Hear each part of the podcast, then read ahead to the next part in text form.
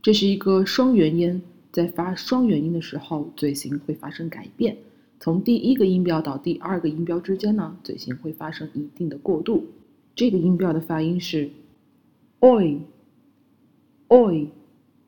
这个音的发音技巧呢，是刚开始发 o 的音，双唇要向外突出成圆形，逐渐呢发的是 a 的音，过渡到这个双唇呢扁平要分开，oi，oi。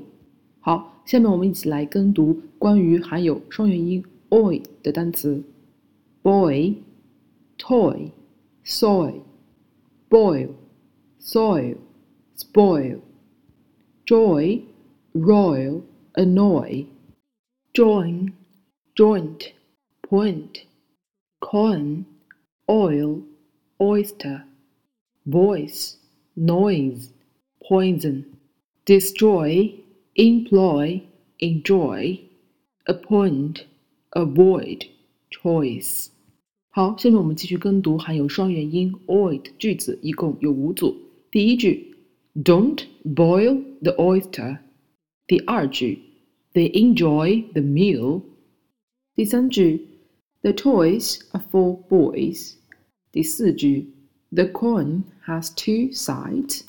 第五句 ，The voice is very deep. 好，下面是关于 oi 这个词的同音词，也非常的少，只有一组，boy boy，变音呢是没有。以上内容请大家反复聆听、跟读、模仿。